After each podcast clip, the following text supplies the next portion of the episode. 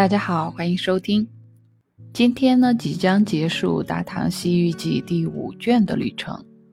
本卷最后一个国家丙索加国，方圆四千余里，和之前的阿瑜陀国一样，也是气候温和、植被繁茂、民风淳朴、好学不倦。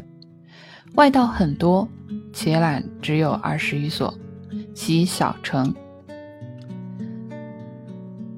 当年世尊曾在该国都城南面的一座伽蓝说法六年之久，为纪念佛陀此行，阿育王在此伽蓝旁修建了一座两百多尺高的佛塔，塔旁有一棵奇特的树，传说是当年世尊吃完饭用来剔牙的树枝，丢弃在这里而落地生根长成的一棵树。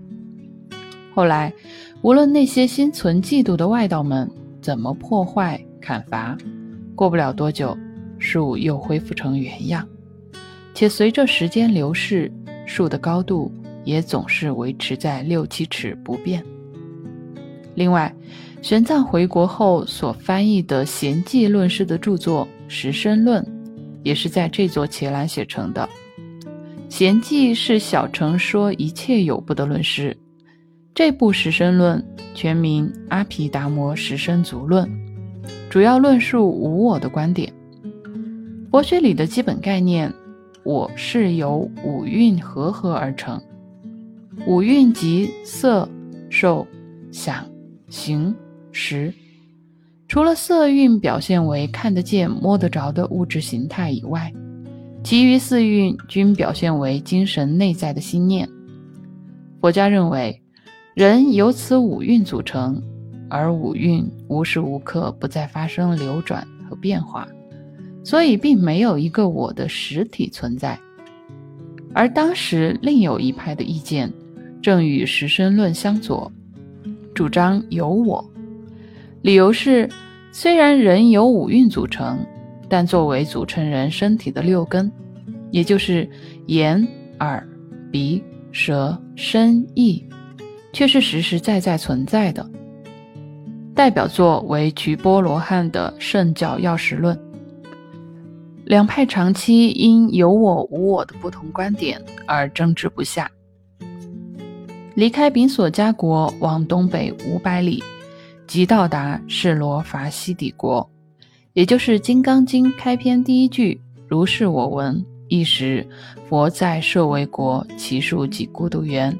里头这个舍卫国，由此我们开始第六卷的旅程。本卷共记述了四个国家，均位于中印度境内。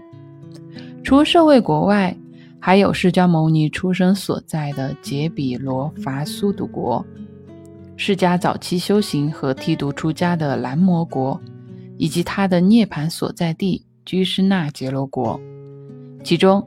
佛陀曾在舍卫国说法长达二十五年，大部分佛教里最重要的教义都是在这里宣讲的，所以本卷的四个国家算得上是佛教徒的圣地。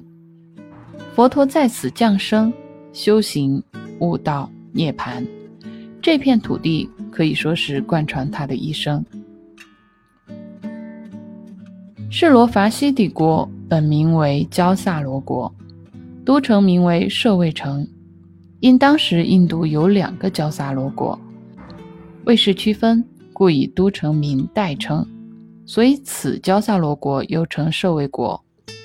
该国位于今尼泊尔的奥都。书中描述，舍卫国方圆六千多里，玄奘去的时候，都城一片荒凉。佛陀在世时的君主圣君王。所建的旧王宫，仅存些许残垣断壁。旧基东边原有圣君王为佛陀所建造的法堂，也只遗留下来故迹。原有的数百座寺院，多数已倒塌，盛景不在。城内仍保留有当年苏达多长者的故居。这位苏达多长者，也就是《金刚经》里提到的。佛在舍卫国奇树几孤独园，这个几孤独园的施主之一，也译为须达善师即孤独长者。善师长者为圣君王的大臣，当时是舍卫城里有名的富豪，为人仁慈好施。听闻世尊教化，深受影响，提出为世尊建造一座精舍。于是世尊便派遣其弟子舍利子随善师长者考察精舍建制，最终寻觅到一片合适的林地。但不巧的是，这片林地隶属太子齐陀。长者因此觐见太子，将情由托出。请求太子出让这块土地。齐陀太子允诺道：“假如你能将金币铺满此地，我便卖给你。”这位虔诚的长者果真按太子的吩咐，开始实施金币铺地的行动。铺到最后，还余一小块空地的时候，太子被善施长者的行为所打动，告诉长者说。如今我也因为播撒善行的种子出一份力，遂同意善师在他的园林内建起金舍。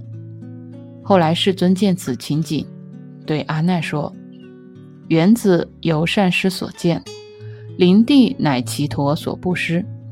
他们二人如此支持我们的事业，从今往后，这个地方就叫奇树几孤独园吧。”后来世尊。